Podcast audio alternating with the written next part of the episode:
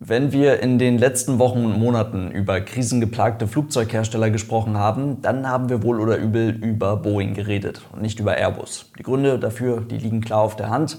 Jetzt ist allerdings die Situation eine vollkommen andere. Und heute schauen wir uns mal ein paar Punkte an, die uns zeigen, wie Airbus mit dieser aktuellen Situation umgeht. Und damit viel Spaß.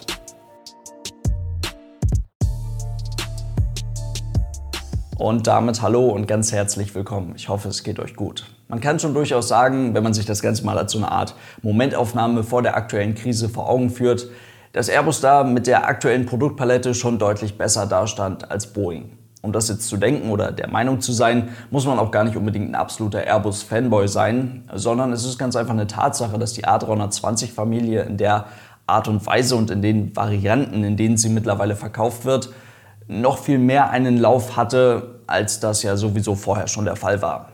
Dabei gibt es aber natürlich Anwendungsfelder oder Anwendungsbereiche, in denen eine 737 MAX als direktes Konkurrenzmodell zum A320 Neo durchaus etwas besser funktioniert. Nur mal so als Beispiel, die 737 bietet einen etwas voluminöseren Frachtraum als der A320.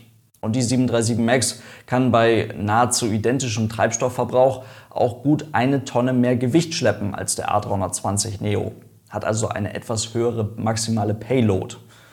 Ja, das ist jetzt kein weltbewegender, aber durchaus vorhandener Unterschied, der immerhin schon mal zeigt, dass die jetzt in letzter Zeit oft gehörte oder oft gesagte Bezeichnung des veralteten Flugzeuges oder zumindest die Bezeichnung als Flugzeug auf einer veralteten Basis auf gar keinen Fall gleichzusetzen ist mit ineffizient. Denn das ist die 737 MAX definitiv nicht.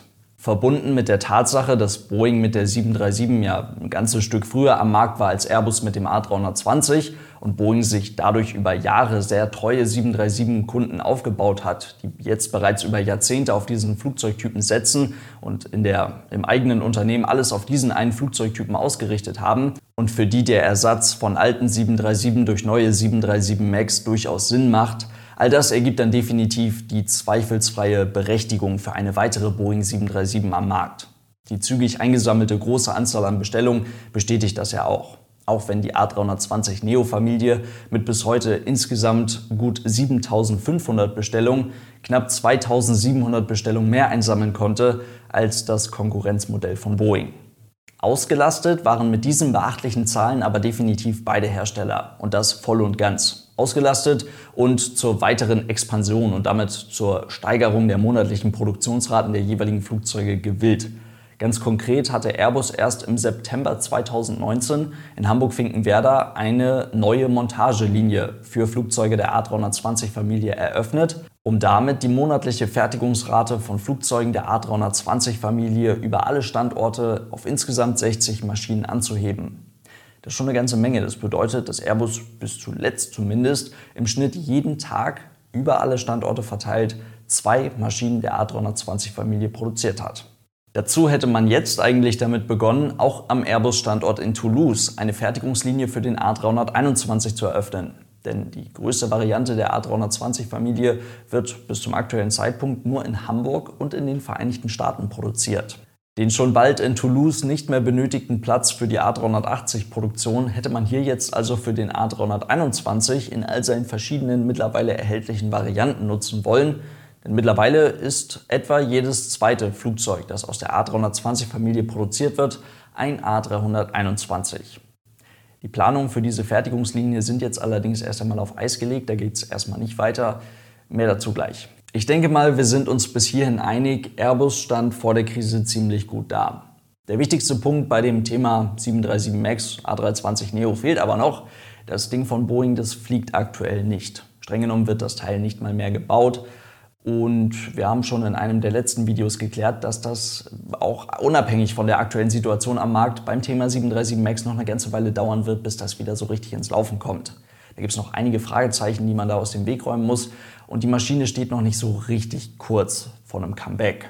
Und so hatte sich Airbus für die nächsten Jahre mit bester Unterstützung von Boeing eigentlich recht komfortabel platziert. Die A320-Familie mit einem A321, der heute als XLR maximal 8700 Kilometer Reichweite bieten kann, in Kombination mit einem A330 Neo oder einem A350, Das kann für viele Fluggesellschaften eine hervorragende Basis für eine zeitgemäße und effiziente Flotte sein.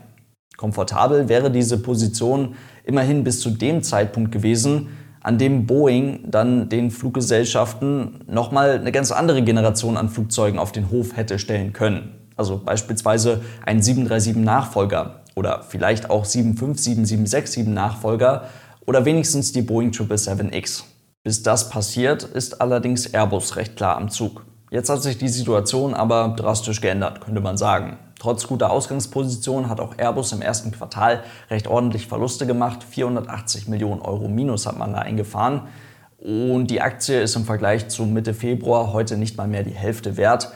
Und ein Ausbau, ein eigentlich ja geplanter Ausbau der A320 Produktionsraten ist auf nicht absehbare Zeit auch nicht mehr wirklich sinnvoll. Dabei ist es ganz egal, ob man jetzt 500 offene Bestellungen oder 7500 offene Bestellungen für die A320-Familie auf dem Tisch liegen hat.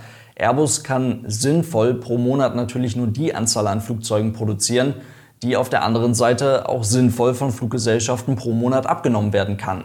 Und das sind eben aktuell keine 60 Maschinen. Also auf gar keinen Fall 60 Maschinen, sondern deutlich weniger. Also bleibt Airbus in der jetzigen Situation nicht wirklich was anderes übrig als die Maßnahme, die Boeing mit der 737 MAX schon hinter sich hat. Und zwar wird die Produktionsrate, die monatliche Produktionsrate der A320-Familie auf 40 Maschinen reduziert. Das klingt erst einmal halb so wild. 40 Maschinen ist immer noch eine ganze Menge. Das wirft die ansonsten hocheffizient laufende Produktion dieser Flugzeuge aber recht weit zurück. Laut Airbus selbst ist das erst einmal der beste, halbwegs gut funktionierende Kompromiss. Alles darüber, aber eben auch darunter würde mittelfristig für deutlich höhere Kosten sorgen.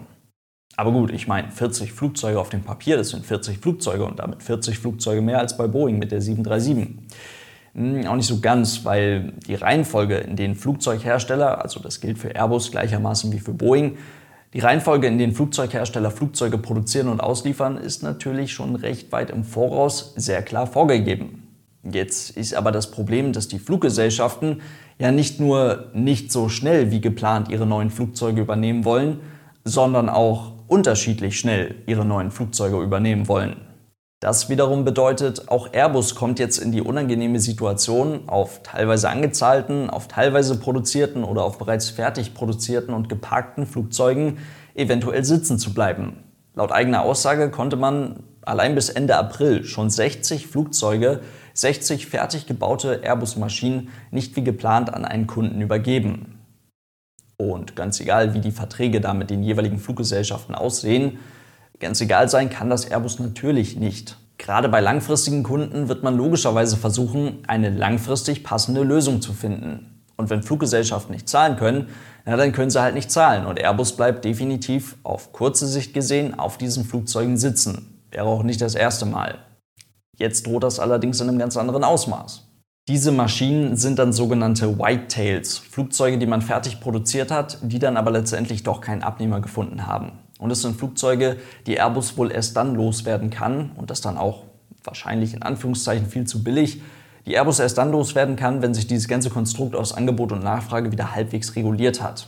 Und das kann eine ganze Weile dauern, denn die Fluggesellschaften, die bis zuletzt Bedarf und aber dann auch finanzielle Mittel hatten, um sich neue Flugzeuge anzuschaffen, also werksneue Flugzeuge anzuschaffen, die haben das getan und stehen jetzt auf irgendeiner Auslieferungsliste drauf. Da sich hier aber verständlicherweise keine wirklich verlässlichen Prognosen erstellen lassen, laufen laut eigener Aussage wieder schon seit einiger Zeit Gespräche mit Regierungsvertretern beispielsweise, um möglichst schnell möglichst gute Anreize zu schaffen, um gerade solche durch eine Überproduktion hergestellte und dann aber wieder direkt abgestellte Flugzeuge wieder so schnell wie möglich an einen neuen Käufer zu bringen. Es geht da um so eine Art Abwrackprämie für Flugzeuge, wenn man so will. Mal schauen, was daraus wird. Damit beschäftigt man sich also aktuell. Währenddessen versucht man, die eigenen Flugzeuge möglichst gut zu nutzen oder anders gesagt, die eigenen Flugzeuge für die Fluggesellschaften möglichst gut nutzbar zu halten oder nutzbar zu machen in der aktuellen Zeit. Normalerweise wird etwas mehr als 50 Prozent der weltweit transportierten Luftfracht in Passagierflugzeugen, also in Anführungszeichen unter unseren Füßen transportiert. Und das ist ja jetzt eben zu einem Großteil weggefallen, sodass es sich für viele Fluggesellschaften auf der Welt lohnt, ihre Passagierflugzeuge zu Frachtern umzubauen. Hierzulande macht das beispielsweise Lufthansa mit einigen Airbus A330 und auch Condor hat mittlerweile aus ihren Boeing 767 die Sitze ausgebaut, um damit Fracht zu transportieren. Damit so etwas bestmöglich funktionieren kann, hat Airbus nun für den A330 und den A350 ein Modul entwickelt, welches die sowieso im Passagierflugzeug vorhandenen Schienen nutzt, in denen normalerweise die Sitze für die Passagiere befestigt sind, um damit eine bessere Positionierung und vor allem eine leichtere Verzerrung der Fracht an Bord möglich zu machen. Aber wo wir schon mal bei dem Thema sind, Passagierflugzeuge als in Anführungszeichen Frachtflugzeuge nutzen, ist das jetzt nicht eventuell das perfekte Einsatzgebiet für den Airbus A380? Immerhin hat der eine sehr voluminöse Kabine, um damit Fracht zu transportieren. Und tatsächlich hat Lufthansa Technik vor kurzem einen Auftrag bekommen, von einem für uns zumindest unbekannten Kunden, einen Airbus A380 zügig zu einem, in Anführungszeichen, Frachter umzubauen.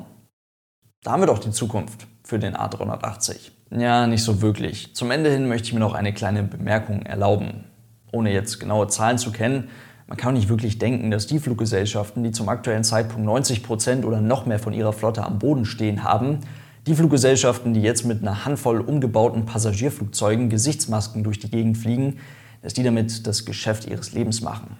Das ist Quatsch. Das, was die da nutzen, das sind keine reinen Frachtflugzeuge, die haben weder einen verstärkten Kabinenboden noch irgendeine Möglichkeit, um diese Flugzeuge halbwegs effizient zu be- und entladen.